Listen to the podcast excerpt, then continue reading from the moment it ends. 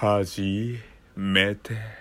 女をしたのは15の夏だった。ブロンドブルネットあらゆる類の女を抱いてきた。ただ一人触れられぬ。その名はジュリエット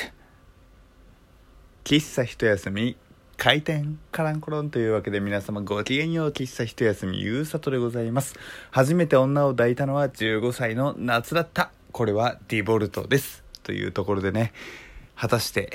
この一連の流れというかこの僕が言っていることを理解できる方は果たしてどれだけいるのかっていうのはね、えー、疑問がたたたたたたたた残りますけれどもゆうさとでございますまあ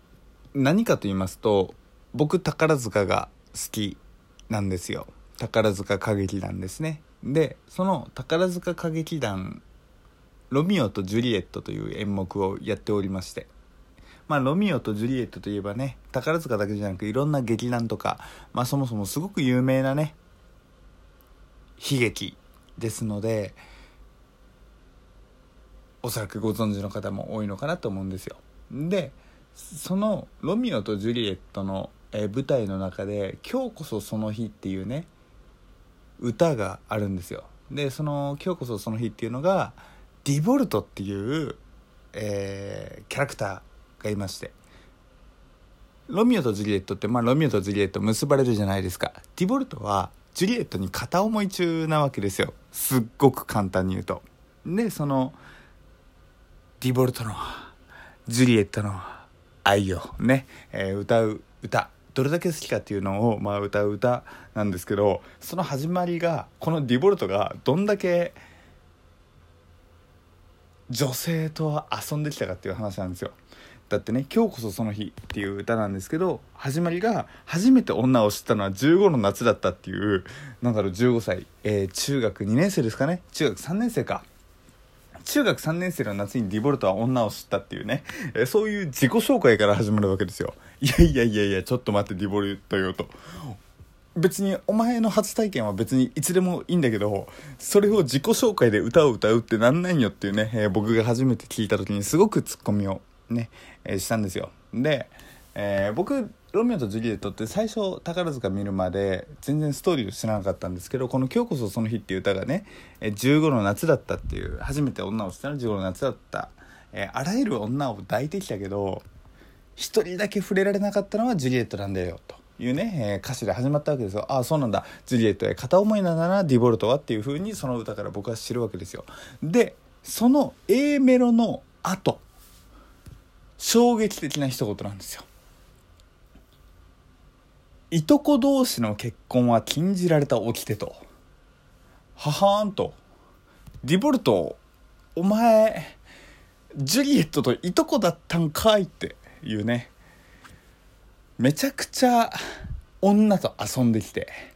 中学生の時には童貞を捨てて。すごく遊んできたけれども結局すごく愛したのはいとこだったんかいっていうね。このロミオとジュリエットの世界観どうなってるねんっていうね僕の舞台に対しての初めてのツッコミだったんですよね。で結局この「今日こそその日」っていう歌なんですけれどもジュリエットまあ好きだっていう話をしつつも最終的には「ロミオてめえ許さねえ復讐してやるぶっ殺すみたいなそんな曲なんですよ。おいおいおいおい穏やかじゃねえなと思って。で結構僕舞台とか見る時にメロディーとかをすごく聴いちゃうんですよ。もちろんその舞台で演じられているストーリーとかキャラクターとかすごく素敵なんですけどまあ舞台だけじゃなく歌もそうですけど結構メロディーが好きで、えー、そっちの方ね聞いたんですよ。でこの「今日こそその日」っていうのもすごくあの、僕の好きなメロディー調なんですよ。だからこのすごく今日こそその日って好きだなっていうふうに思ったんですけど歌詞をよくよく見てみるとねおいおいおいおいっていうね感じだったなっていうふうに思うんですよ。で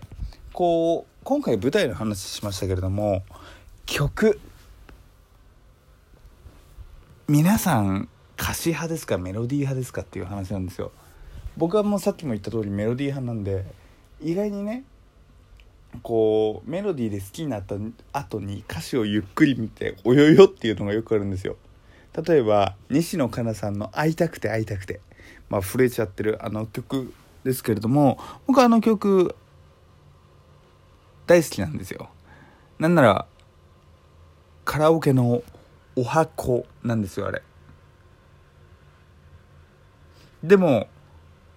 でもですよ。歌うと歌詞に出てくるじゃないですかカラオケでね。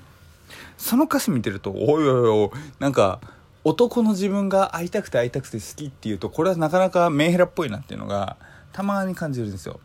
だってね君はもう私のものじゃないことくらいでもどうしても君じゃなきゃダメだからとかってねゆうさとがこれを思ってたらなかなか事件ですよ。どんだけお前未練たらったらしいんだよっていうね。なんならこの前ちょっとね、えー、昔付き合ってた方のお話をしてしまいましたけどもどんだけね未練たらったらしいんだよっていう感じするのでなかなかね、えー、メロディーだけで好きになると歌詞をねすごく見ている人からすると「えお前その曲にめっちゃ共感しちゃうの?」みたいなねすごくツッコミを受けてしまうのかななんていうふうにね思った次第でございます。皆さんは歌詞とメロディーどっちにハマりますか？というわけでお送りしたのは喫茶ひたすみゆうさとでした。それじゃあまたね。バイバイ。